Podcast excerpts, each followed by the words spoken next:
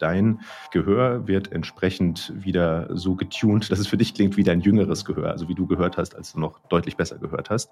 Und wie gesagt, das ist jetzt nicht nur für Leute, die schon starken Hörverlust haben, sondern das ist bei ganz geringen Formen von Hörverlust schon, schon bemerkbar.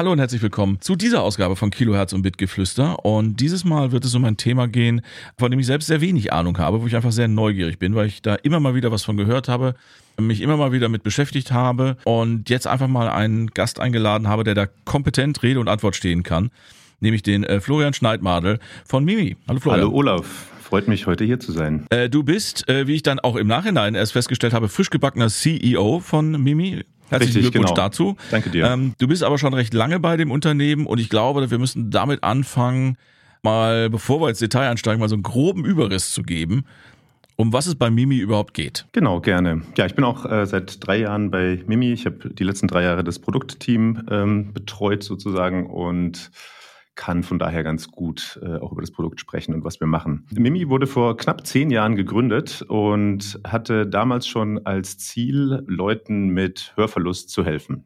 Und Technologie kann das tun. Und zwar nicht nur mit ja, spezialisierten medizinischen Lösungen, wie es zum Beispiel Hörgeräte sind, sondern über Alltagstechnologie, die wir alle täglich nutzen. Ähm, ich bin der Meinung, Mimi war seiner Zeit da so ein bisschen voraus, wenn wir mal zehn Jahre zurückspulen. Da gab es noch nicht mal True Wireless Kopfhörer, also diese In-Ear-Kopfhörer, die kein Kabel dazwischen haben. Das kam alles erst viel später. Und man merkt das jetzt auch, dass die Zeit quasi reif ist für das, was wir machen. Vielleicht noch mal ein paar Fragen zu dir. Du hast gesagt, du bist seit drei Jahren bei Mimi im Produktteam. Hast du einen technischen Hintergrund? Ja, genau. Ich habe ursprünglich mal Medientechnologie studiert, also Elektrotechnik war das im Prinzip und da auch am Fraunhofer Institut für digitale Medientechnologie gearbeitet. Das hat der Karl-Heinz Brandenburg gegründet. Das ist einer der Miterfinder von MP3. Schon in den 90ern hat er quasi ja, Audio-Codex groß gemacht und hat es geschafft, äh, neben anderen Unternehmen wie Dolby ähm, auch äh, damit Geld zu verdienen. Also MP3, Fraunhofer Institut, ja tatsächlich, als die ersten MP3-Player rauskamen, es war noch vor dem iPod-Zeitalter, äh, Lizenzgebühren bekommen für den MP3-Codec. Und genau, mit dem Institut habe ich zusammengearbeitet und das war auch einer meiner Profs an der Uni und ja, ich habe einen Audio-Background, Musik und Audioton war auch für mich die Motivation, das zu studieren. Und mir wurde relativ schnell klar, dass ich eigentlich nicht mit dem Musikmachen oder dem Recording oder dem Mixing, Mastering Geld verdienen möchte, sondern das lieber als Spaß, als Hobby für mich persönlich haben möchte. Aber trotzdem fand ich die Nähe zu der Branche ganz gut. Und ähm, nach dem Studium, das war 2005, habe ich dann bei Native Instruments angefangen. Das ist auch ein mhm. Berliner Unternehmen, das vielleicht einigen von euch was sagt. Ich will da Soundkarte sagen. Ja, genau, unter anderem. Wobei die ja tatsächlich noch, also die kommen ja eigentlich von der Software-Seite. Die haben ja mhm. tatsächlich ohne Hardware angefangen. Native Instruments macht Software und Hardware für Musiker, Musikproduzenten mhm. und DJs. Und als ich da angefangen habe, war das noch ja, relativ klein, also unter 100 Leuten, aber jetzt auch nicht mehr so ganz Early-Stage-Startup. Und das war einfach fantastisch. Da konnte ich so richtig in die Audiotechnologiebranche äh, einsteigen. Und genau, als ich da angefangen habe, gab es zum Beispiel noch gar keine Hardware. Ich glaube, ah, so die erste Version von Guitar Rig und so ein paar Spezialvarianten von Hardware-Controllern für die Orgel-Simulation B4, die die hatten. Aber sukzessive haben wir dann auch ein Hardware-Portfolio aufgebaut, inklusive äh, Audio-Interfaces für DJs, für Musikproduzenten ja. und so weiter und so fort. Keyboards, DJ-Controller, ja, genau. Und danach ging es dann zu Mimi. Genau, also danach, äh, ich war relativ lange bei Native Instruments, äh, mhm. knapp 14 Jahre bis 2019, habe dann ein bisschen so kleinere Jobs gemacht, Consulting hier in Berlin äh, mit, mit diversen Tech-Startups und bin dann tatsächlich wieder, obwohl das gar nicht mein primäres Ziel war, in der Audiobranche im weitesten Sinne gelandet. Und das war Mimi, wo ich dann 2019 eingestiegen bin. Und ja, also es ist einfach für mich persönlich schön, wieder was mit Audio zu machen im weitesten Sinne, aber auch so diesen diese Grundidee zu haben, dass wir möglichst viele Menschen erreichen wollen und äh, denen helfen wollen. Also so dieser Purpose, die hinter Mimi steht, dieser Zweck, warum wir das machen, warum wir jeden Tag aufstehen, das ist für mich total wichtig, egal bei was ich mache. Das, ich brauche sowas, was mich persönlich motiviert, jetzt abseits ja. von dem Job, von dem Geld verdienen und so. Ja, nachvollziehbar. Ja. Mimi ist also das Produkt und die Firma. Ne? Also es ist ja, die Produkte benennen wir auch so ein bisschen anders. Genau, Mimi Hearing Technologies äh, heißt das Unternehmen und ja. genau, also wir haben verschiedene Begriffe für die verschiedenen Formen der Produkte, die wir haben. Können wir gleich noch ein bisschen drüber sprechen. Genau, genau. Bevor wir da einsteigen, aber noch mal so ein paar Fragen für mich zum Verständnis. Du hast gesagt, ihr wart früh dran, aber mittlerweile gerade bei den True Wireless, aber auch bei anderen Kopfhörern ist ja dieses Thema Klangerleben, Klangerlebnis individualisieren auch, äh, ich sag mal, im Mainstream angekommen. Also, ne, als ich meine, meine Sony-Kopfhörer bekommen habe, war da auch erfordert, dass ich mir mit der iPhone-Kamera vom Ohr rumfuchtle. Wie unterscheidet oder wo sind da die Gemeinsamkeiten zu eurer Technologie und wo ist der Unterschied oder wo unterscheidet ihr euch am deutlichsten von sowas? Genau, das ist ganz richtig gesagt, dass diese Personalisierung kommt immer mehr im Mainstream an. Also es ist ja sogar, wenn man nochmal weiter ausholen möchte, so ein, ich würde sagen, so ein Megatrend in der Gesellschaft. Personalisierung, Individualisierung, du kannst ja deine Sneakers individuell gestalten, aber eben auch Technologie customizen für dich persönlich anpassen. Und im Audiobereich ist das eben auch wichtig, weil die ganze Audioproduktionskette ist im Prinzip auf den perfekten Hörer oder das perfekte Hörenvironment ausgerichtet. Vom äh, Recording übers Mixing, das Mastering, dann das Vorbereiten für heutzutage überwiegend Streaming-Services lossless oder High Resolution äh, bis hin zu den Wiedergabe-Equipment ist ja alles optimiert, goldene Kabel und so weiter, auf die perfekte Hörumgebung. Aber ähm, was außen vor gelassen wird, ist das individuelle Gehör. Und viele von den Personalisierungslösungen, die es im Markt gibt, die gehen gar nicht auf die Hörfähigkeit des Individuums ein, sondern die versuchen zum Beispiel deine Ohrform ähm, abzubilden, weil die, wenn du jetzt einen In-Ear-Kopfhörer hast, dann ist ja quasi deine Ohrform nicht mehr relevant, also die, die, die Form deines Außenohrs. Und das kann man versuchen zu simulieren. Aber das ist nur ein Teil, also das geht immer noch gar nicht auf das echte Hörvermögen ein. Und das findest du nur über einen Hörtest heraus. Also das kannst du auch nicht irgendwie automatisch mit einem Foto rausfinden, hast du Hörverlust oder nicht, sondern du musst da einmal durch so einen Test gehen, kann es auch so ein bisschen mit statistischen Verfahren machen. Äh, das, das bieten wir auch an. Aber im Wesentlichen musst du einmal einen Hörtest machen, also ähnlich wie man das auch bei einem HNO-Arzt machen würde oder bei einem Audiologen.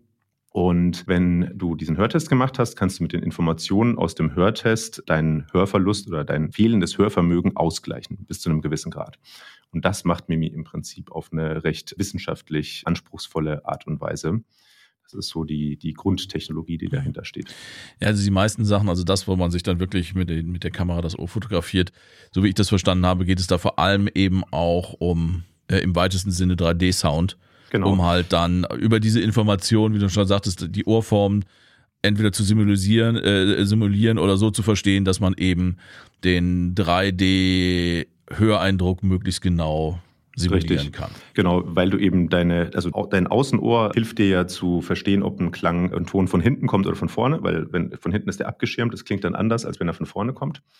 Also wenn Menschen zum Beispiel ihr Außenohr aus, durch einen Unfall oder so verlieren, ist auch deren räumliches Hörvermögen eingeschränkt. Ja. Und das versucht man eben dadurch abzubilden. Äh, die Frage ist jetzt, braucht man dafür wirklich deine individuelle Hörform oder kann man irgendwie eine Standard-Ohrform ähm, annehmen und das reicht auch aus? So stehen. Ähm, genau, aber das ist wenn dann. Du, wenn du Sony und Apple fragst, braucht man dafür auf jeden Fall. Genau, es ist auf jeden Fall Fotos äh, vom Ohr. Aber ist gut, auf jeden Fall fancy. Ja, und äh, das ist dann diese HRTF Head-Related Transfer Function, die ja. man dann eben äh, mit in die Audio Chain einbindet und kann man dann sogar eben voll. Ah, wobei die hat aber auch was mit dem, also quasi mit der Größe des Dickschädels zu tun. Auch, HRT, genau. Ne? Ja. Also ganz am Anfang gesagt, Mimi wollte, also der Purpose wäre eben Menschen mit Hörverlust zu helfen. Richtet ihr euch speziell an Hörverlust im Sinne von, man hatte mal ein besseres Gehör, also entweder durch eine Erkrankung oder durch fortschreitenden Verfall im Alter, wie bei mir. Lässt das dann, äh, verändert sich das Gehör oder ist es eben auch schon so, dass ihr sagt, okay, uns geht es darum, dass jedes Ohr individuell oder jedes Gehör individuell ist. Also ist das, ist das eure Technologie was für alte Menschen oder ist das was für alle Menschen? Ist tatsächlich für so gut wie alle Menschen. Ähm, genau, und es sind auch im Prinzip drei Säulen, auf die unser Produkt aufbaut. Die erste Säule ist Awareness oder, oder ja, Aufmerksamkeit. Viele Menschen wissen gar nicht, wie gut sie hören. Ja. Jeder hat wahrscheinlich mal zumindest einen Sehtest gemacht, äh, aber einen Hörtest, irgendwann hat man den vielleicht mal gemacht, aber macht man definitiv nicht regelmäßig. Zumindest die meisten Menschen. In manchen Regionen der Welt ist es auch gar nicht möglich, weil es Equipment gar nicht gibt, zu wenig Audiologen gibt, zu wenig Ärzte gibt, zu teuer ist und so weiter und so fort. Und das ist wichtig, überhaupt erstmal niedrigschwellig ja, einen Test anzubieten. Und der trotzdem quasi auf medizinischem Level ist oder zumindest sehr genau ist.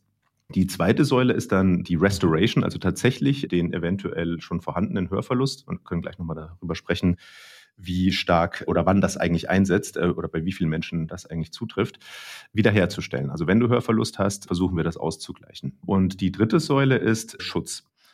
Denn es ist tatsächlich so, dass durch den permanenten Medienkonsum, den permanenten Audiokonsum, den man heutzutage hat, plus noisy Umgebungen, geräuschvolle Umgebungen, das Gehör gestresst wird. Und das ist eines der Probleme, die wir versuchen zu lösen.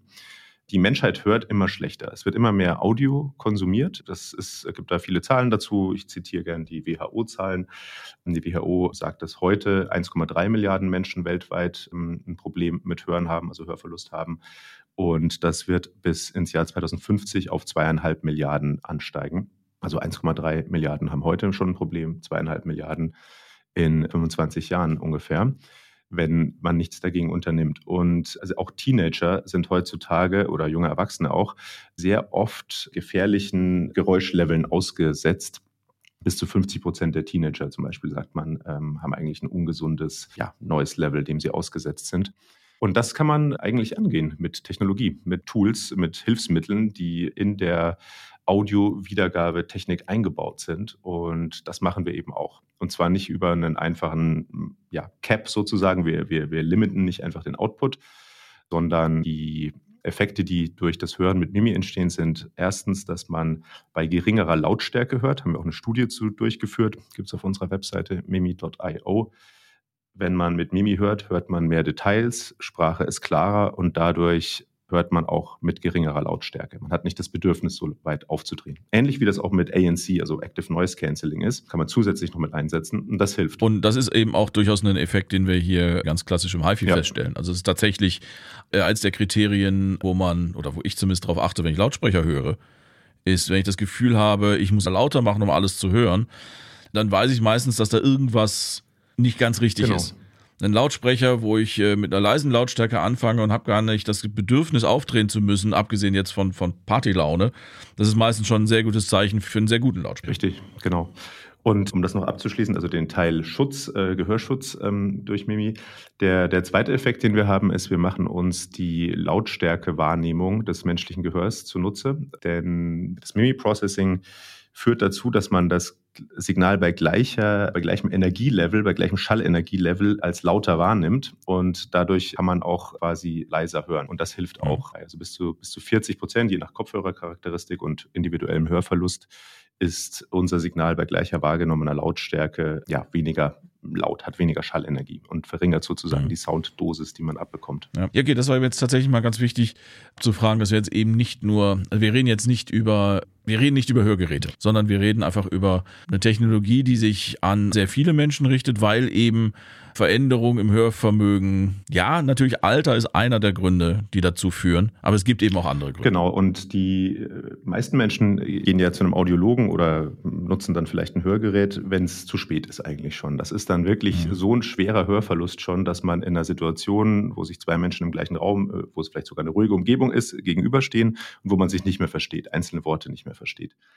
Und das ist dann schon ein Hörverlust, der weit fortgeschritten ist. Es gibt von der WHO so Kategorien. Und da gibt es die No-Loss-Kategorie. Ich glaube, die geht bis minus 20 dB oder so Hörverlust nach diesem PTA-4-Verfahren. Bin mir da jetzt auch nicht 100 pro sicher. Vielleicht mhm. auch nur minus 15 dB. Und das ist eigentlich noch echt gutes Gehör. Die meisten Menschen, das fällt gar nicht auf so im Alltag. Oder äh, tatsächlich fällt es eben schon auf, wenn es zum Beispiel eine laute Umgebung ist und man hat bestimmte Maskierungseffekte oder in so Cocktailparty-Effekt. Mehr, mehrere Menschen sprechen gleichzeitig, Familienfeier, man versteht nichts mehr. Ähm, und da setzen wir schon ein. Also das, das ist äh, der Punkt. Wir setzen viel, viel früher ein als dann diese wirklich medizinischen Lösungen, die auch auf mhm. Sprachverständlichkeit ausgerichtet sind. Hörgeräte sind primär auf Sprachverständlichkeit ausgerichtet. Weiß jeder, der mal versucht hat, mit einem Hörgerät ein Konzert oder Musik zu hören. Da setzen wir ein und man kann viel, viel früher anfangen niedrigschwellig ja, Hörverbesserungslösungen anzubieten. Und tatsächlich nimmt auch das menschliche Gehör, selbst wenn man in der perfekten, ruhigen Umgebung aufwächst, dem Alter von 18, 20 Jahren einfach ab. Ein ganz normaler Alterungseffekt.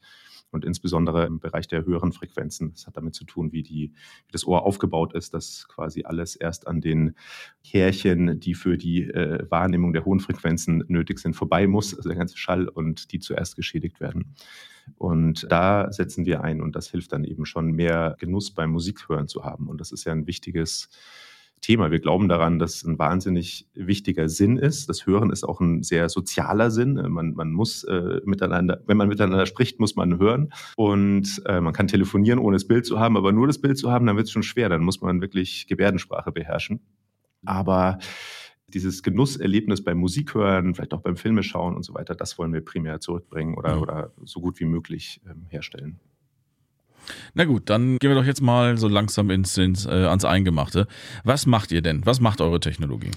Genau, also wie gesagt, wir machen zuerst äh, den Hörtest. Da haben wir auch verschiedene Verfahren. Es gibt einmal diesen Masked Threshold Test und dann gibt es den Pure Tone äh, Threshold Test. Der letztere ist der Test, den man auch vom Audiologen kennt. Und der erste ist ein Test, wo man die Hörfähigkeit in Vorhandensein eines Maskierungstons äh, misst. Mit den Ergebnissen dieses Hörtests, die wir dann ja üblicherweise an, an unseren, also in dem, in dem Setup, wo man jetzt mit einer App den Hörtest macht, an unsere Server schicken, ähm, kalkulieren wir dann ein individuelles Profil und das nutzen wir, um das Processing, was auf den Geräten läuft, entsprechend einzurichten. Ich weiß nicht die genaue Zahl, aber ich glaube, es sind über 70 Parameter, die wir tunen an dem sozusagen Audio-Effekt, an dem Audio-Processing und die sind eben individuell verschieden für jeden Menschen, basierend auf Hörtestergebnis. Und das Processing, ähm, das ist im Prinzip ja ein dynamisches Processing, also es ist kein EQ. Es macht nicht nur einfach ein bisschen Höhen. Ah, es ist so die Standardfrage. Ah, ihr, ihr habt einen EQ oder ihr macht einen Hörtest und dann matcht ihr das auf einen EQ. Nee, machen wir nicht. Das würde einen ganz anderen Effekt haben. Das bringt auch nicht besonders viel.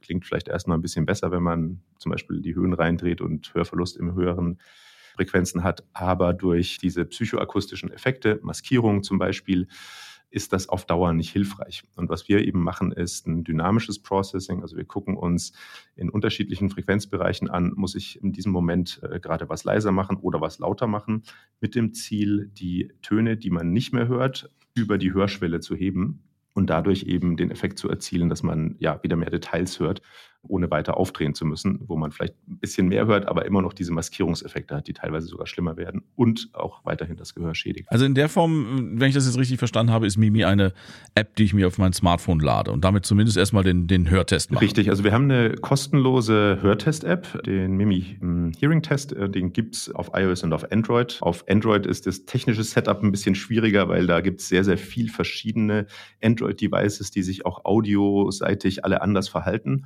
Deswegen bieten wir da nur den geräteunabhängigen Mask Threshold Test an. Und auf iOS haben wir aber, da sich da die Hardware-Landschaft einheitlicher gestaltet, tatsächlich auch den Pure Tone Threshold Test der ja, dem entspricht, was du auch bei einem HNO-Arzt machen würdest. Vor gar nicht allzu langer Zeit hat die Johns Hopkins University, das ist so eine der weltweit führenden Audiologie- und Hörforschungseinrichtungen in den USA, ein Research Paper veröffentlicht, ohne tatsächlich mit uns vorher gesprochen zu haben, indem sie sagen, der Mimi-Hörtest ist ein guter Äquivalent, wenn man nicht zu einem HNO-Arzt gehen kann.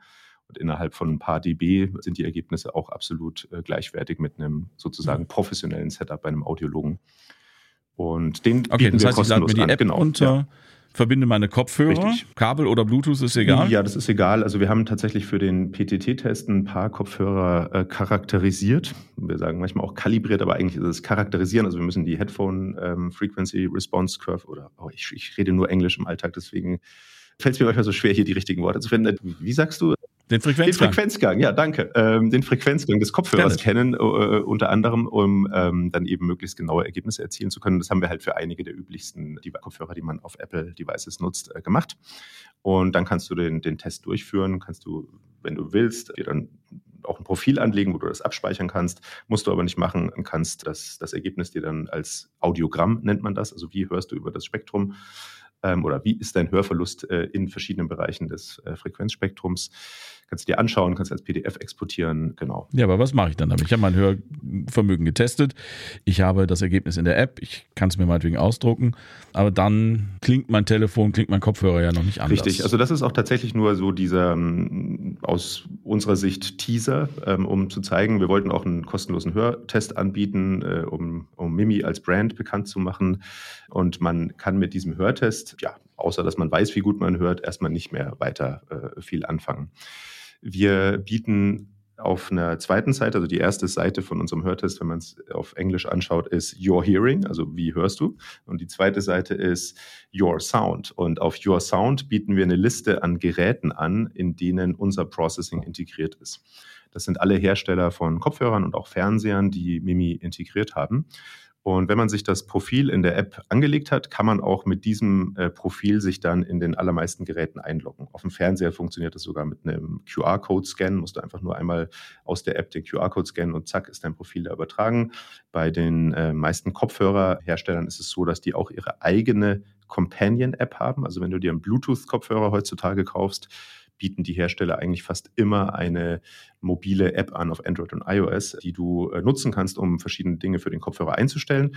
Und da ist auch immer nochmal sowohl der Mimi-Hörtest sozusagen eingebaut, also wir bieten das über einen SDK an oder auch über unsere APIs, sodass die Hersteller den Hörtest direkt in ihre App einbauen können.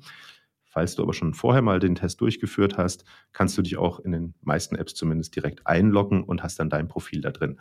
Und tatsächlich nur dann, also sprich mit einem entsprechenden Gerät, äh, das das Mimi Processing mit drauf hat, kannst du das nutzen und kommst dann in den Genuss der Vorteile von. Also es ist dann auf Herstellerseite eingebunden. Es ist jetzt nicht, dass eure App dann quasi in, also wahrscheinlich schon allein aus lizenzrechtlichen Gründen kann eure App dann eben nicht in den, in den Klang des Telefons eingreifen. Richtig, das ist genau richtig. Also tatsächlich ist es vor allem eine technische Hürde, die wir da haben, dass wir keine echte End-User-Lösung, die wir direkt vertreiben. Denn auf iOS ist es zum Beispiel technisch gar nicht möglich, dass du auf das System Audio kommst. Das geht da gar nicht. Das, das ist da unmöglich.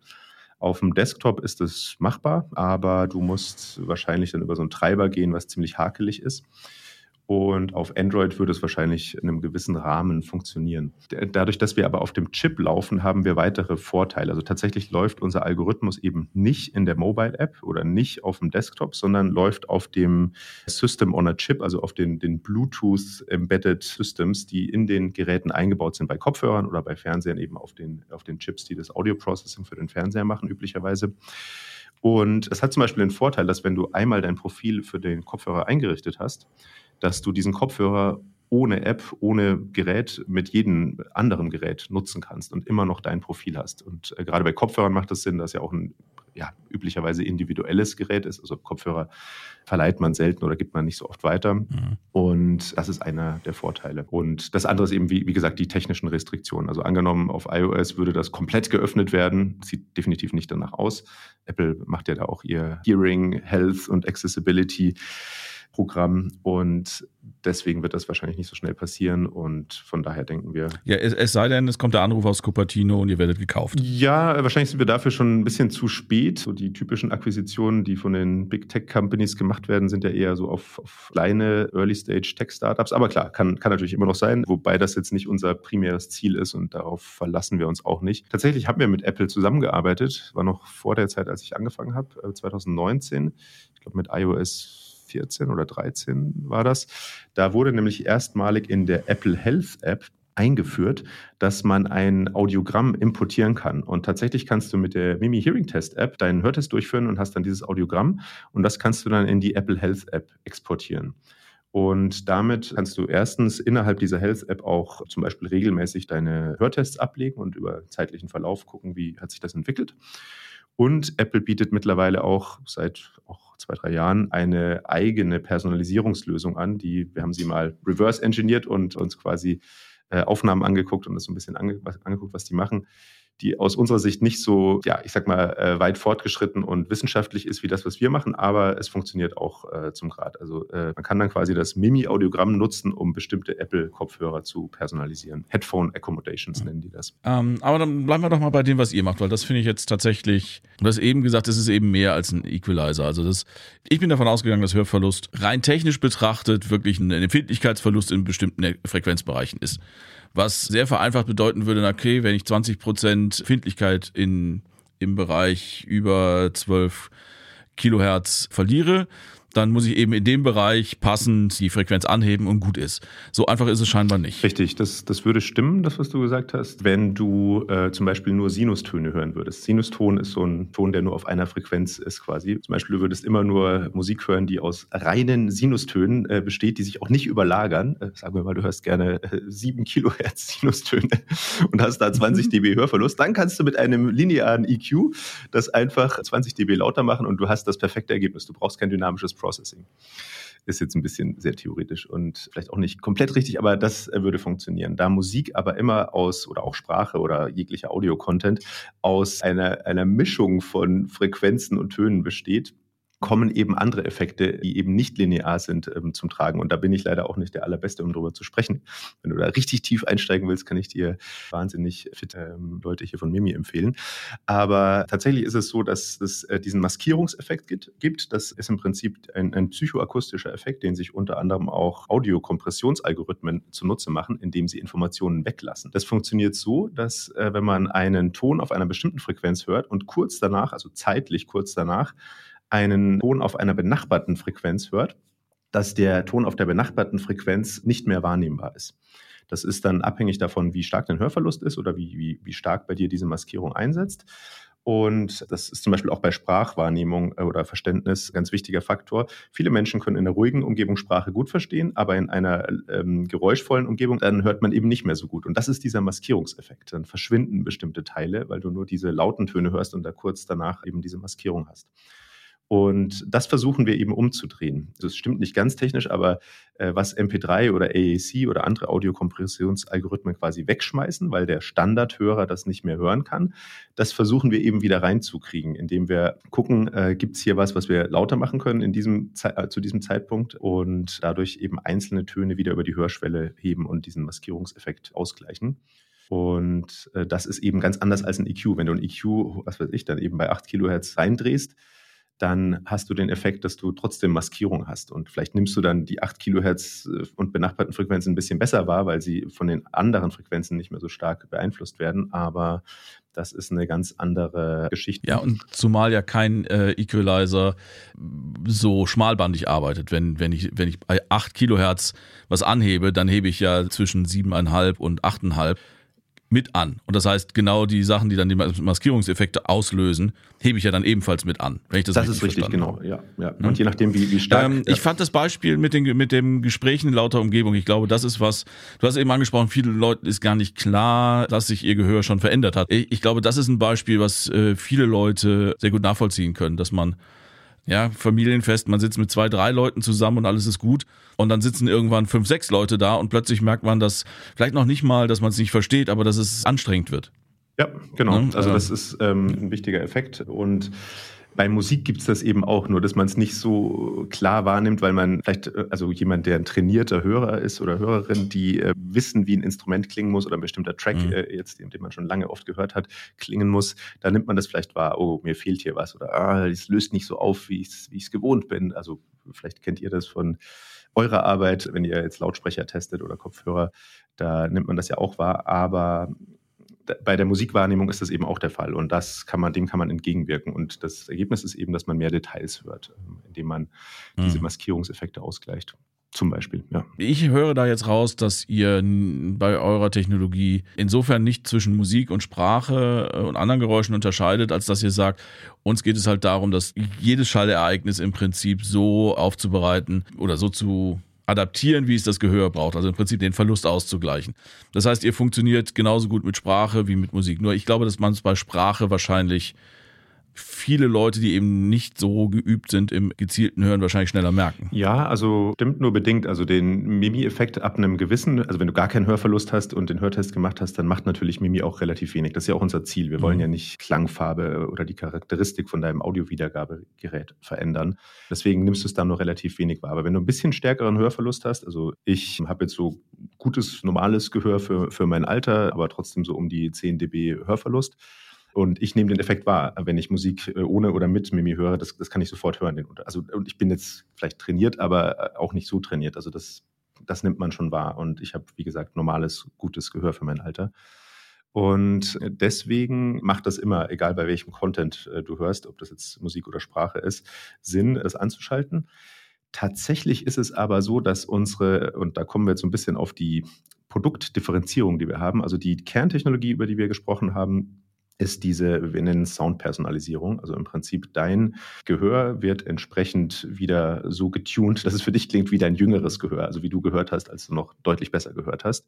Und wie gesagt, das ist jetzt nicht nur für Leute, die schon starken Hörverlust haben, sondern das ist bei ganz geringen Formen von Hörverlust schon, schon bemerkbar. Tatsächlich gibt es aber andere Anwendungsfälle, zum Beispiel den Familienparty-Effekt oder du bist in, eine, in, einer Bar oder so oder auf einer Messe oder sowas, ja. wo dir jetzt diese reine äh, Personalisierung nicht ausreicht, denn da gibt es es noch andere Probleme, die man hat. Also das ganze Rauschen und Hintergrundgeräusch, aber auch die große dynamische Range, die man hat bei einem Signal, das eben ja, live ist und nicht jetzt komprimierte Dance-Musik, ähm, die man hört.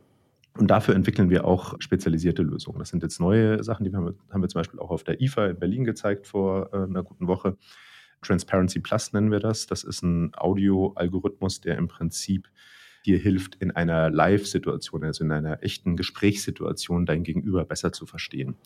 Denn es ist auch noch wichtig zu verstehen, das Processing, das wir anbieten, also was äh, der, der Kern von Mimi, der funktioniert für jegliche Form von Medien-Content oder Streamed Content, also alles, was zum Beispiel von deinem Smartphone auf deinen Kopfhörer wiedergegeben wird, also auch für einen FaceTime oder WhatsApp-Call aber funktioniert nicht für Live Conversation Enhancement. Das ist wieder ein anderes Thema, wie gesagt. Und das äh, kommt aber immer stärker im Mainstream an. Also ich bin der Meinung, dass in einigen Jahren Hörgeräte nicht mehr existieren werden.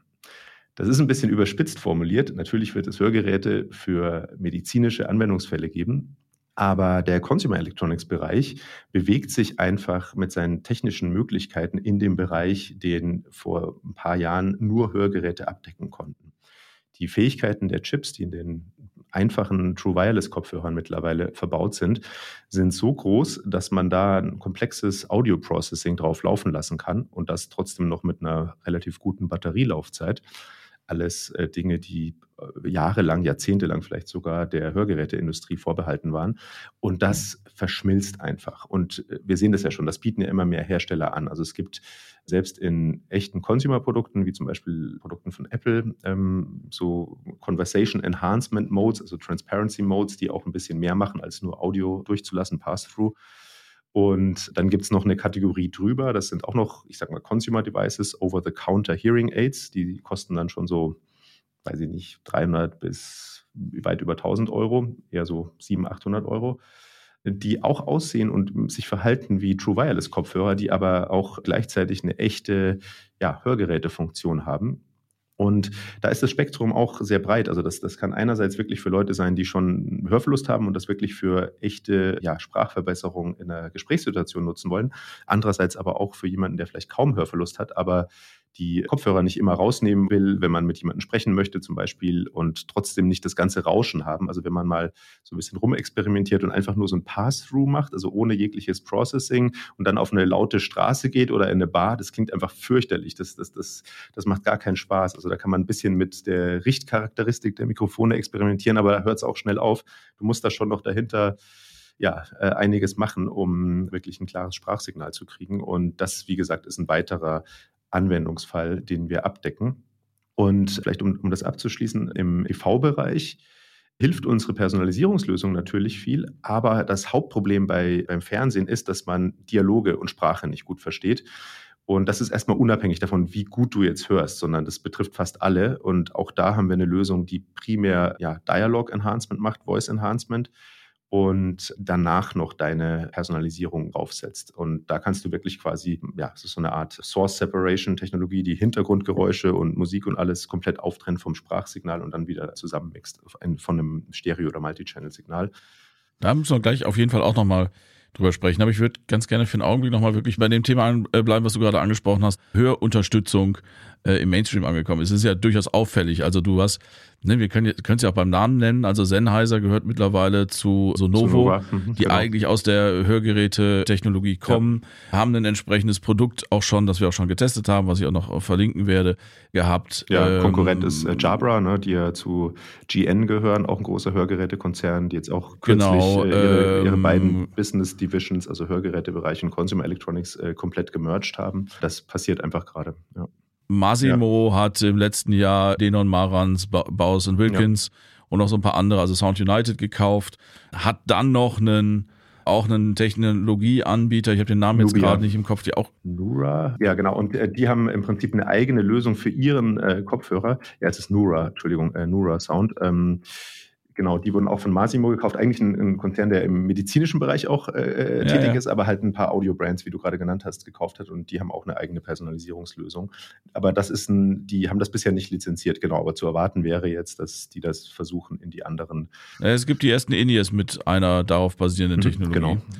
Äh, jetzt seit letzter Woche. Und äh, ja, genau, Apple hat in dem Bereich ja. auch, also oft, das ist ganz offensichtlich. Und, und ein, ein Auslöser, so wie ich das verstanden habe, ist halt tatsächlich, dass eine, eine gewisse Rechtsgrundlage in den USA geändert hat, dass jetzt Richtig. nämlich Hearing Aids, Hörhilfen eben auch in normalen Läden over the counter genau. über die Ladentheke verkauft werden können und nicht verschrieben, also nicht den medizinisch ja. äh, verschriebenen Weg gehen müssen. Und das hat natürlich weil viele dieser Firmen in den USA sitzen oder USA oder zentrisch sind, das ein wichtiger Markt ist, hat da für Entwicklung gesorgt. Und das bekommen wir dann eben auch mit. Also insofern glaube ich tatsächlich auch, Richtig. dass das interessant werden wird. Und dieses Transparency Plus, was ihr vorgestellt habt, das funktioniert dann aber auch in jedem Kopfhörer, der mit eurer Technologie bisher funktioniert? Oder ist das eine Lösung, die ihr den Hardware-Partnern dann Also das muss auch ähm, wieder in der Hardware eingebaut sein. Es gibt da tatsächlich mhm. jetzt neben den Anforderungen an den Chip auch noch Anforderungen an das elektroakustische Design. Also fängt an mit Microphone Placements, Ear Sealing und so weiter und so fort. Also so ein bisschen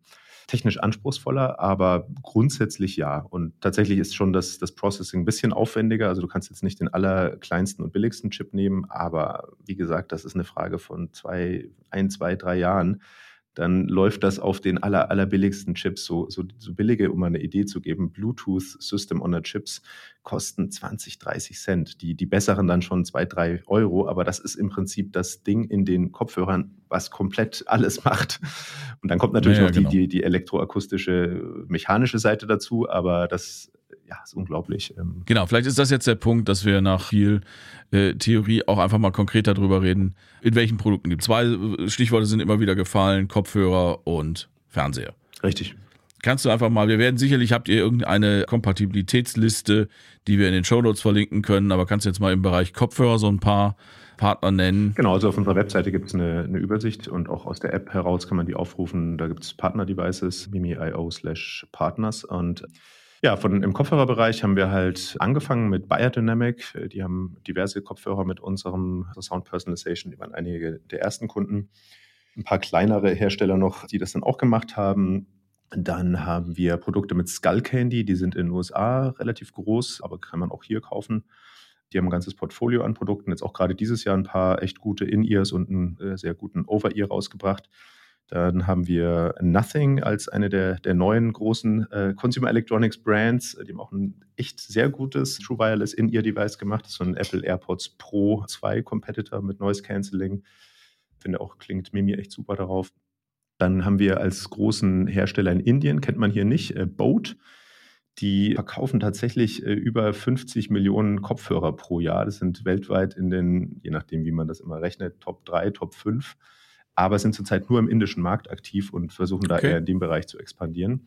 Wir haben Kopfhörer, wird es auch demnächst noch, noch mehr geben. Und jetzt jüngst haben wir einen Kopfhörer mit Teufel gemacht. Das war der Event äh, um die IFA herum, auf dem wir beide uns auch kennengelernt haben, Olaf. Genau. Ja, das, das sind so einige, die, die es zu nennen gibt. Und tatsächlich kommt diesen Freitag noch ein, kann ich leider nicht sagen, und dann äh, nächste ah. Woche kommt auch noch ein weiteres neues Produkt. Also tatsächlich kommt dieses Jahr gerade ein ganzes Feuerwerk an Releases. Na gut, da werde ich dich da jetzt nicht weiter drängen, sondern wir werden die News, die dann bis dahin sicherlich äh, passiert ist, auch in den Shownotes verlinken. Genau, aber wie gesagt, da kommt auf also da noch mehr. Webseite findet man das auch alles ganz schön. Das halten wir immer aktuell auch über die App, äh, sieht man das. Und im Fernseher, TV-Bereich sind wir ganz stolz, dass wir mit Philips TV zusammenarbeiten. Die haben ein ganzes Portfolio an, an Fernsehern mittlerweile, äh, stehen auch hier in den großen Elektronikmärkten rum, wenn man es mal ausprobieren will. Und äh, da sind wir in, in vielen derer Modelle drin. Dann gibt es noch Löwe als so ein Premium-Hersteller von Fernsehern, die auch ganz stolz auf ihre Lösung sind. Die haben tatsächlich auch so ja, eine, eine Custom-Lösung. Die sprechen unsere APIs an, aber haben auf ihrem eigenen, ich glaube, Linux-basierten Betriebssystem selber die Mimi-Implementierung gemacht. Und dann gibt es noch ein paar Fernseher von Compaq, die aber nicht im europäischen Markt verfügbar sind. Das ist der aktuelle Stand. Genau, das ist jetzt mal dann tatsächlich, habe ich zum ersten Mal im Fernseher-Zusammenhang, nämlich im Zusammenhang mit den Philips-Fernsehern, von Mimi gehört. Das ist jetzt natürlich nochmal äh, ein ganz anderes Thema, denn wir haben die ganze Zeit über Kopfhörer gesprochen, wie du schon gesagt hast, die benutze ich normalerweise, also die benutze ich immer alleine. Mhm.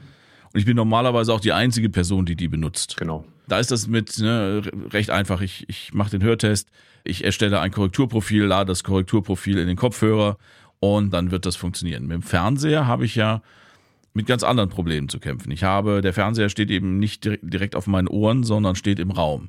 Fernsehen schaue ich mal alleine, mal mit jemand anders. Wenn ich alleine schaue, sitze ich nicht immer am gleichen Ort. Ich bin fairerweise, muss man das auch sagen, was Lautstärke und Soundqualität angeht, teilweise sehr viel stärker eingeschränkt als bei Kopfhörern. Einfach aus, weil die Fernseher heutzutage halt sehr flach sein müssen. Also, wie unterscheidet sich Mimi im Fernseher von Mimi für Kopfhörer? Ich glaube, das ist mal genau, so eine ganz sehr allgemein gehaltene ja, Frage. Ja, absolut richtig. Die, die ganzen Herausforderungen die hast du richtig beschrieben. Und Sound ist tatsächlich bei Fernsehern ein Problem. Und ist auch in den letzten Jahren eher mehr geworden, da die Geräte alle dünner geworden sind und dadurch weniger Platz ist für größere Speaker. Und der Kern des Processings ist der gleiche. So, wir haben weiterhin auch im, im TV-Bereich unser Processing, das das gesunde menschliche Ohr simuliert und auch über den Hörtest informiert wird. Was natürlich nicht ganz so viel Sinn macht, wenn man in der Gruppe hört. Aber das Mimi-Processing klingt auch nicht so. Wir haben übrigens auf unserer Webseite so einen rechts oben Button Try Out Mimi. Da kann man so simulieren, wie Hörverlust klingt und wie Mimi da drauf klingt. Also da kriegt man so eine mhm. Idee davon, auch wenn es jetzt nicht äh, auf dich angepasst ist. Es ist nicht so, dass wenn du jetzt eine, ein Setting oder eine Personalisierung hast für einen ein bisschen stärkeren Hörverlust, dass das total grauenvoll klingt für jemanden, der keinen Hörverlust hat. Also wenn man mit einem Menschen, der Hörverlust hat, aber selber man hat gutes Gehör hat, hören möchte, dann ist eigentlich die Empfehlung, hey, wähl einfach das Profil von der Person mit dem höchsten Hörverlust aus und das klingt okay. Wir haben auch versucht, oder nicht versucht, sondern wir haben eine Lösung, die auch äh, sozusagen es erlaubt, mehrere Profile anzulegen auf dem Fernseher und A, zwischen diesen Profilen hin und her zu schalten, aber B, auch eine, einen Gruppenmodus auszuwählen. Da kann man mhm. dann sagen, ich will Person 1, 2, 3. Das funktioniert auch und wir berechnen so einen Kompromiss sozusagen. Funktioniert dann auch äh, ganz gut. Aber das ist zu kompliziert da kommt halt die User Experience ins Spiel. Wie viel Vorteil hast du wirklich durch diesen Group Mode versus ich muss da ständig irgendwas rumfummeln? Vielleicht erkennt irgendwann der Fernseher mal automatisch, wie viele Personen in dem Raum sitzen und so weiter und so fort. Macht vielleicht sogar noch eine Altersabschätzung über Gesichtserkennung und so weiter. Das könnten wir alles nutzen, um auf unseren statistischen äh, Verfahren dann so ein grobes äh, Fitting anzubieten. Aber eigentlich geht es beim Fernsehen primär darum, wie ich vorhin schon sagte, die Sprachverständlichkeit, Dialogverständlichkeit zu erhöhen. Deswegen ist auch unser aktuelles Produkt, was du jetzt noch nicht in den Philips-Fernsehern findest, dieses primär auf Dialog Enhancement ausgerichtet. Also da ist wirklich dieses echt aufwendige Machine Learning basierende Processing mit drin, was diese Source Separation aus einem Multi-Channel oder Stereo-Signal macht. Also der eine Kanal, also der, der, der eine Bereich ist dann quasi alles, was Musik, Hintergrundgeräusche, Rauschen und so weiter ist. Und das andere ist die Sprache. Und das mixen wir dann nochmal so zusammen, dass die Sprache eben deutlich ist. Es gibt auch äh, Audiobeispiele oder Videobeispiele auf unserer Webseite, wie mhm. das klingt. Und äh, das ist halt ein One-Button-Effekt. Den drückst du einmal an und da ist noch gar nicht, da hast du keinen Hörtest gemacht und nichts, aber es hilft trotzdem und das ist fürs Fernsehen wichtig. Sonst hast du ein Akzeptanzproblem. Und wenn du das noch weiter optimieren musst, äh, möchtest, dann kannst du eben auch ja, all the way gehen und sagen, okay, ich füge jetzt noch mein Profil hinzu. Und das ist so unsere Lernkurve gewesen in der Anwendung für den Fernseher-Use-Case. Aber das heißt, ihr bleibt bei der äh, Anpassung auf das Ohr, das Ganze in Richtung, also den Raum noch mit einzubeziehen, ist zumindest aktuell kein Thema. Genau, also das ist, gibt verschiedene Komponenten, die das Hörerlebnis beeinflussen, Raum, Speaker, Frequenzgang und so weiter und so fort. Aber unser Wissen, unsere IP, unser, unser Können bezieht sich auf, wie verhält sich das menschliche Gehör und wie kannst du ja wieder mehr, den Menschen mehr hören lassen. Und das wollen wir primär machen. Kann sein, dass wir da später auch nochmal in andere Bereiche reingehen. Aber ich halte eine Fokussierung im aktuellen, zum aktuellen Zeitpunkt für wichtig. Und tatsächlich kommt das Thema ja im Mainstream an, wie wir gesagt haben, aber das, was wir machen, ist schon relativ einmalig. Also es gibt nicht so viele andere Unternehmen, die wirklich über die, über das menschliche Hörvermögen kommen. Genau, es gibt diese 3D-Sound-Lösungen, es gibt Raumanpassungslösungen und so weiter und so fort. Alles irgendwie Personalisierung, aber wir versuchen halt unsere Lösung wirklich gut auszubauen. Und deswegen ist das jetzt unser Fokus. Wenn ich das richtig sehe, gibt es äh, abgesehen von dem Philips-Fernseher im Prinzip mit der fest angeschraubten Soundbar keine, bisher keine Soundbar mit eurer Technologie, oder? Ja, das ist richtig, aber es ist auch genau ein äh, Marktsegment, was wir uns anschauen. Wir hatten so eine kleine De Demo auch auf der IFA, wie Mimi auf Speakern klingt und das ist tatsächlich auch super. Also auch da ist das Learning im Prinzip mehrstufiges Angebot. Es muss auf jeden Fall so eine Art Instant-On geben, also wo du erstmal ein Processing anschaltest, was auf unserem, ich sag mal, Hearing Science basiert und auf dem ganzen Learnings, den wir hatten. Wir hatten, haben zum Beispiel über vier Millionen Hörtests durchgeführt und haben diese Daten von Menschen weltweit, also wie alles natürlich anonymisiert und GDPR-konform und so weiter. Aber wir wissen, wie die Welt hört und daraus können wir schon ganz gut auch so unser Processing nutzen, um zu sagen, hey, selbst wenn du keinen Hörtest gemacht gemacht hast. Wir können dir einfach eine Optimierung bieten und das führt dann zu einem gewissen Grad zumindest zu diesen positiven Effekten wie Unmasking, mehr Details hören und so weiter. Und das ist quasi der erste Schritt. Weiterer Schritt ist dann noch, wenn die Power, die Processing Power von der Soundbar oder von dem Speaker da ist, können wir auch diese Dialog Enhancement Lösung mit reinnehmen und als eine ich sozusagen HiFi-Lösung auch den, den Hörtest mit in, in die Gleichung aufnehmen und dann sagen, jetzt hast du wirklich personalisierten Sound. Gibt ja durchaus ja, wahrscheinlich viele von, von euren Hörern, audiophile Personen, die einfach äh, Bock haben, in, zu Hause mit ihren Speakern den bestmöglichen Klang zu haben. Und da macht es Sinn. Das ist jetzt nicht äh, besonders sinnvoll, auf einer PA äh, in einem Club Mimi laufen zu lassen, aber wenn du alleine zu Hause zum Genuss auf guten Speakern Musik hörst, da macht das absolut Sinn. Ich glaube, bis die, bis die HiFi-Szene das akzeptiert, ist noch eine Weile hin, aber an sich ist das natürlich genau der richtige Ansatz. Also wenn man 20, 30 Jahre lang HiFi-Fan ist, dann ist man eben auch 20, 30 Jahre älter als der HiFi-Fan, der mal angefangen hat. Natürlich hat ja. das Gehör sich verändert. Das ist, glaube ich, das Hauptproblem, dass es halt so eine sehr, sehr schleichende Veränderung ist, dass man also den Unterschied nie krass merkt. Aber das ist sicherlich Thema, wobei da ich wirklich denke, das geht ja in, in, in Größenordnung von Ideologie und Glaubensbekenntnis, dass da jemand anders an dem Signal rummacht, ich glaube, dass das passieren wird, aber es wird noch eine Weile dauern. Ich finde tatsächlich Soundbass finde ich sehr, sehr naheliegend, weil ja eben auch einfach die meisten Leute, die vor ihrem Fernseher sitzen und sagen, Mensch, in der Tagesschau geht's noch, aber wenn ich dann meine Serie oder meinen Film oder sonst irgendwas gucke, verstehe ich einfach die Dialoge nicht mehr besonders gut. Die erste Lösung, die vielen einfallen wird, ist eben, ich kaufe mir eine Soundbar. Genau. Ja. Und, und, es, und, auch wenn sie dann jemanden fragen, wird das in 98 von 100 Fällen wird das der Tipp sein. Ja, und es geht ja, geht ja weiter. Es sind ja nicht alle jetzt so Audiopuristen, äh, sondern man kauft sich eine Soundbar oder halt irgendein so Speakersystem, was sich mit dem Fernseher verbinden lässt, über HDMI vielleicht. Und darüber hört man natürlich auch Musik. Das ist ja nicht so, dass jetzt alle zu Hause äh, eine Soundbar haben, einen Fernseher haben, dann noch ihr perfektes HiFi-Setup und so weiter und so fort. Genau. Sondern das ist das eine Gerät. Und wenn man da eine Lösung hat, zum Beispiel um auf, auf Sprache zu schalten oder das eventuell sogar automatisch passiert, das hilft. Aber ich bin trotzdem der Meinung, klar, ich denke auch, dass so ein Audiopuristen sind vielleicht noch nicht da, dass sie sagen, ich hänge mir noch in meine Audio-Chain nach dem goldenen Kabel ein Processing für mein Gehör. Aber erstens verändert sich das auch. Also mittlerweile machen ja die meisten Speaker, die man auf dem Markt so kaufen kann, irgendeine Form von Processing. Da ist ja, da sind ja DSPs drin bei vielen Geräten.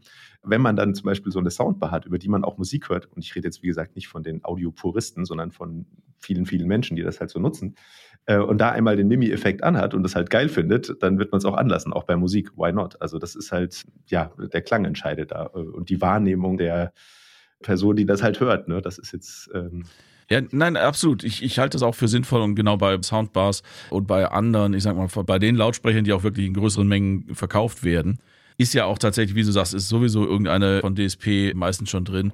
Und auch das Thema ich mache was, um meinen Sound zu individualisieren, ist da durchaus angekommen. Also viele Soundbars messen sich auf den Raum ein, viele ja. WLAN und oder Smart Speaker haben mittlerweile eine Möglichkeit, den Raum mit einzubeziehen und das ist auch, ne, äh, aber so ein Beispiel, je nachdem, in welcher HiFi-Szene ich mich gerade bewege, muss ich vorsichtig sein, damit zu, zu, erwähnen, dass ich zu Hause mit einem mit M höre, der eine digitale Raumkorrektur macht. Hm wenn man so in den, das ist jetzt Audiopuristen genannt, also wenn man so in den Tradition, ich nenne es mal Audio-traditionellen Bereich reingeht, ist das erst eine Erkenntnis, die sich so langsam durchsetzt, dass es absolut technisch möglich ist, ohne halt in den eigentlichen Klang einzugreifen, äh, bestimmte Aspekte des Raumklangs mhm zu kompensieren. Ne? Deswegen müssen wir da so sind. Und das ist vielleicht auch gar nicht verkehrt. Also kann das ja und will das ja auch niemandem aufdrängen. Aber Soundbars wären, wie gesagt, für mich der naheliegende Schritt, weil es da eben, das ist das Produkt, zu dem man greift, wenn man seinen Fernseher nicht mehr versteht.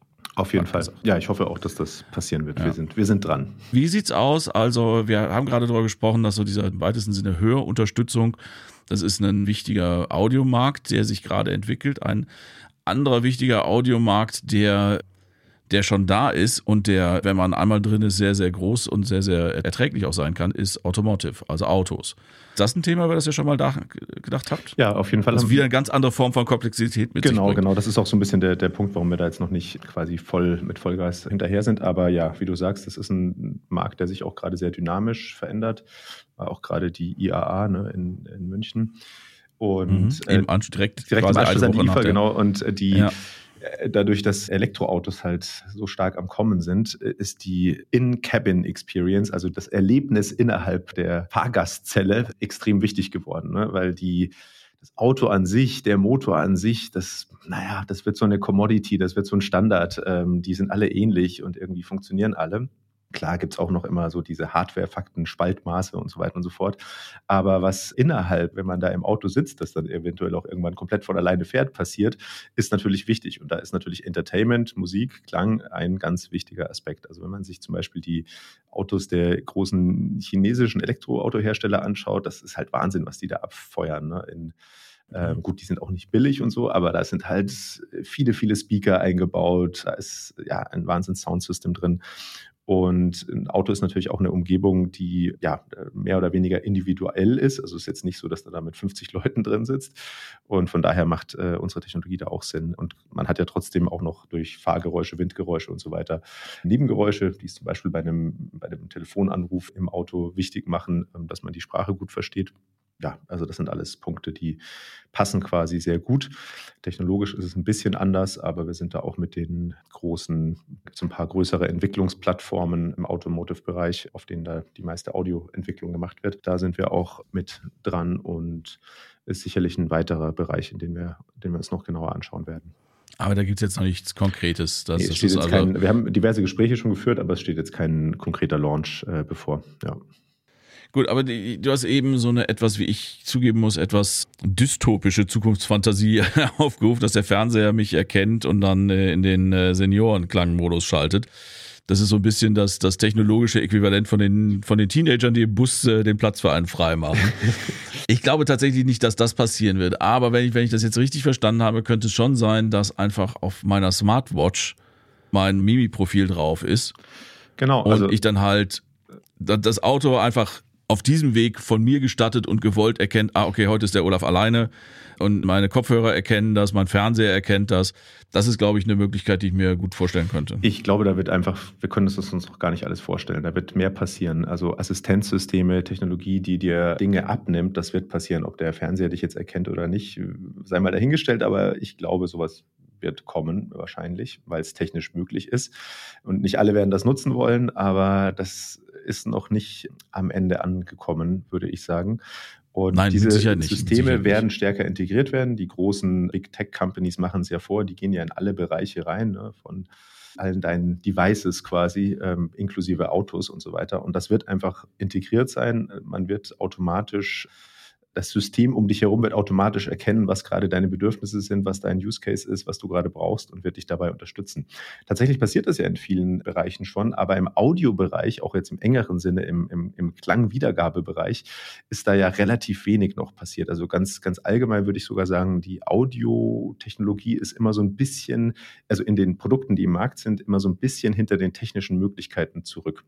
Da ist zum Beispiel so Bildtechnologie, Kameratechnologie immer schon deutlich weiter weiter vorne, würde ich sagen. Also es gab zum Beispiel, ich habe ja äh, Erfahrung mit äh, Musikproduktionsumgebungen und von meinen äh, Jahren bei Native Instruments, äh, bis da mal so, so unterstützende Systeme wirklich angekommen sind und zu großen Teilen sind sie das immer noch nicht, verglichen mit Video-Editiersystemen, das, das ist einfach eine ganz andere Stufe. Oder auch bei Kameras, wie viel automatische Optimierung in so einer Handykamera drin steckt, versus dem bisschen an Optimierung, was im Audiobereich gemacht wird. Also gerade tut sich da ein bisschen was, aber ich glaube schon, dass da noch viel, viel mehr äh, passieren wird. Und die technischen Möglichkeiten, äh, die da sind, werden dazu führen, dass das auch ähm, angeboten wird. Äh, ist jetzt eine Seitenroute, aber passt interessanterweise zu einem Gespräch, was ich in einem anderen Zusammenhang gestern hatte, wo es um ANC-Kopfhörer von, also zwei der Marktführer, muss man, also technologisch auch marktführend äh, geht, die halt, wie gesagt, beim ANC sehr weit da vorne sind. Das ist ja auch eine, eine, Technologie, Die, also die, das haben die sich auch verdient und erarbeitet. Da steckt viel Forschung drin, würde ich sagen. Aber die Versuche, genau das dann adaptiv sprich äh, einzusetzen, also so, dass der Kopfhörer errät, ah, der Olaf ist jetzt auf der Straße und möchte bestimmt den Transparenzmodus, ah, der Olaf sitzt jetzt im, äh, an seinem Schreibtisch und möchte bestimmt einen anderen Modus. Das funktioniert tatsächlich bisher nicht gut. Mhm. Meine Erkenntnis war, dass ich das halt bei meinen privaten Kopfhörern, die das anbieten, jeweils ausprobiert habe, genau einmal, um dann zu sagen, nee, und ausgeschaltet habe. Aber es ist tatsächlich interessant, warum ist im, im Audiobereich diese Technologie auch offensichtlich noch einfach nicht auf dem Stand, dass sie genauso gut funktionieren kann, weil du hast völlig recht, was, was allein in so einem Mittelklasse-Fernseher bei jedem Frame an Bildoptimierung passiert. Adaptiv auf die Situation, auf das Umgebungslicht, auf den Inhalt, auf den Inhalt, der kommt, äh, in den nächsten drei Frames abgestimmt, ist äh, faszinierend, ist eigentlich viel mehr Rechenaufwand, funktioniert aber besser und, und, und unauffälliger als bei Audiotechnologien. Hast du eine Idee, woran es liegt? Ich kann auch nur so ein bisschen raten. Ich denke halt, dass es vor allem so eine Marktfrage ist. Also so Audio-Features, die man halt nicht sofort irgendwie wahrnehmen kann, wo man ein bisschen mit rumexperimentieren muss, sind halt erstmal weniger attraktiv, ähm, wenn du ein Produkt verkaufen willst. Und deswegen, ja, zum Beispiel bei Smartphones geht halt viel auf die Kamera ne, und die ganze Optimierung, die da drin steckt und nicht so sehr auf den Klang. Dass keiner kauft, oder bisher zumindest kauft keiner ein Smartphone, weil das so viel besser klingt, sondern halt, weil die Kamera besser ist. Oder beim Fernseher ist es, ja, ist auch Ton so ein bisschen äh, stiefmütterlich behandelt. Ich glaube, das ist ein Grund ja, vielleicht auch, dass insgesamt halt auch aus diesem Grund weniger Kapazität, weniger Geld in die Audioentwicklung bei Consumer Electronics Produkten fließt, als jetzt in, in andere Bereiche. Vielleicht ein weiterer Grund. Ja, nee, kann ich auch Ich nur, glaube halt äh, tatsächlich, dass, also es ist auch, ich habe mich mit beiden Bereichen auch so ja. beruflich ein bisschen beschäftigt. Ich habe tatsächlich den Eindruck, dass Hören am Ende noch sehr viel subjektiver ist mhm. als Sehen. Man kann diese äh, Bildoptimierung sehr viel einfacher Bewerten. Quantifi ja. äh, quantifizieren. Mhm und bekommt da statistisch häufiger einfach ein Ergebnis, wo die Leute sagen, jo, so ist richtig, ja. als beim Hören. Ja, kann ich, kann ich auch. Das, das äh, geht ja sogar so weit, also ich, ich meine, ich merke, wenn ich mich morgens hinsetze und will einen Lautsprecher hören, ich merke nach fünf Minuten, heute ist kein guter Tag dafür. Ja. Ja, das ist ja von, von, von, von Mensch, also es ist nicht nur von Mensch zu Mensch, sondern bei jedem Menschen auch von, von vielen Faktoren mhm. abhängig. Ja, also genau, ich glaube, es gibt verschiedene Gründe. Was aber nicht heißt, dass es nicht doch passiert. Also zum Beispiel das von dir beschriebene adaptive äh, Transparenz oder was auch immer, wie man das nennen möchte, das kommt ja. Also Apple hat jetzt ja auch gerade in den ja. ähm, Update in den äh, neuen AirPods Pro ähm, das, so einen Modus angekündigt. Da bin ich schon sehr gespannt, den mal auszuprobieren. Ich auch, ja. Weil die ja natürlich da schon mit marktführend sind. Und das ist ja dann auch für uns immer super spannend, weil klar würden wir auch gerne mit Apple zusammenarbeiten, aber wenn Apple was hat in ihrem geschlossenen Ecosystem, gibt es ja immer noch einen viel größeren Teil des Marktes, der das nicht hat, die aber auch das haben wollen, was Apple hat. Und ja. da können wir dann Lösungen anbieten, die vielleicht sogar in einzelnen Teilbereichen deutlich besser sind. Und ja, deswegen denke ich schon, dass sich da viel tun wird. Aber ja, Audio ist hinten dran verglichen mit anderen Bereichen wie Bild. Ja. Nun gut, aber ihr arbeitet daran, das zu ändern. Vielleicht Richtig. fassen wir mal so ein bisschen zusammen. Ihr seid in dem einen oder anderen Kopfhörer, in dem einen oder anderen Fernseher drin. Es gibt die App, die wir natürlich dann auch irgendwie verlinken werden, wo man einfach mal sein eigenes Gehör austesten kann um dann danach zu entscheiden, ob man weitere Schritte gehen möchte oder nicht. Also wir verlinken natürlich auch die Seite, den kompatiblen Devices, ist auf jeden Fall ziemlich spannend. Wohin die Reise geht, werden wir nicht wissen können. hast du ein paar interessante Ideen, welche Richtung die Reise gehen könnte? Da müssen wir mal abwarten, was da wirklich passiert ist. Ist auf jeden Fall spannend. Und ich glaube auch, dass so dieses Thema Hören und verändertes Hören, optimales Hören, Unterstützung beim Hören eben nicht nur technisch, sondern auch gesellschaftlich gerade dabei ist, im Mainstream anzukommen. Also, dass das auch einfach Thema ist, über das man sich selber bewusster wird, über das man auch mal spricht und ja, so ein bisschen äh, aus der Tabu-Ecke geholt wird, weil es ist halt, wir hören alle anders und im Laufe unseres Lebens verändert sich unser Gehör eben auch aus den verschiedensten Gründen. Und ja, es gibt Leute wie euch, die da an dem Thema arbeiten und da Lösungen anbieten. Das fand ich auf jeden Fall sehr, sehr spannend. Hören ist für mich natürlich also bevor wir jetzt zum Ende kommen, erstmal bedanke ich mich für dieses wirklich interessante Gespräch. Ich glaube, wir könnten jetzt noch Stunden weitersprechen. Glaube ich auch, aber. Florian, aber ähm, danke dir äh, wir wollen ja auch irgendwo es verdaubar machen. Ich glaube, da waren jetzt viele Sachen dabei, über die man vielleicht auch mal ein bisschen nachdenken muss. Kleiner Tipp, es spricht überhaupt nichts dagegen, so eine Podcast-Folge auch zweimal zu hören. Das, da freuen wir uns drüber. Noch mehr freuen wir uns übrigens, wenn ihr äh, uns eine Bewertung da lasst auf der Podcast-Plattform eurer Wahl oder ein Abo dalasst, denn dann werdet ihr über die nächste Podcast-Folge automatisch informiert und verpasst nichts. Florian, nochmal abschließend, wenn man sich, wir werden es auch alles nochmal unten verlinken, aber dass man es hier erwähnt, ich möchte mich weiter über eure Technologie informieren. Wo im Internet schaue ich danach? Du schaust am besten auf unserer Webseite nach, Mimi.io. Äh, da haben wir auch immer die ganzen aktuellen Produkte, plus es gibt einen Blog, äh, auf dem wir regelmäßig Updates äh, posten. Ja, mimi.io. Wie gesagt, die anderen Sachen verlinken wir auch. Aber im Normalfall, wenn ich dran denke, und das tue ich heute mal, lasse ich meine Gäste und Gästinnen ja nicht gehen, ohne auch ein bisschen über tatsächliche Musik gesprochen zu haben. Ich habe bei dir rausgehört, dass das Musik hören oder die Musik an sich äh, äh, dir ein wichtiges Thema ist. Ich gehe mal einfach davon aus, dass egal mit welchem Verkehrsmittel du unterwegs warst, du heute Morgen auf dem Weg ins Büro Musik gehört hast. Was ist das? Was, was hört Florian morgens, wenn er äh, so langsam in die Stimmung kommen muss für seinen Bürotag? Ja, tatsächlich höre ich morgens auf dem Weg zur Arbeit keine Musik, weil ich äh, mit dem Fahrrad fahre immer und äh, aus Sicherheitsgründen mache ich das tatsächlich Vorbildlich. nicht. Äh, vielleicht, wenn es mal einen perfekten, äh, angepassten Transparenzmodus gibt. Ja, aber ich höre viel Musik. Ich komme so ein bisschen aus der, der Hip-Hop-Ecke, 90er Jahre, aber habe mich natürlich dann auch durch meine äh, über 20 Jahre in Berlin da angepasst. So auf meiner Playlist äh, sind zurzeit Sachen von äh, ganz unterschiedlichen Interpreten. Sind so die ein paar Berliner Produzenten, Kitschkrieg ist so ein Produzenten-Trio, die finde ich super. Äh, die haben auch ein paar neue Sachen gemacht, die habe ich äh, viel gehört in den letzten äh, Wochen. Ähm, dann äh, gab es auf Apple Music die 50 Years of Hip-Hop äh, Folge. Hip-Hop existiert seit 50 Jahren und da habe ich wieder so ein paar Mhm. alte Sachen rausgekramt. Roxanne, Roxanne von UTFO oder äh, Changes von Tupac, so ein paar Klassiker habe ich da drauf.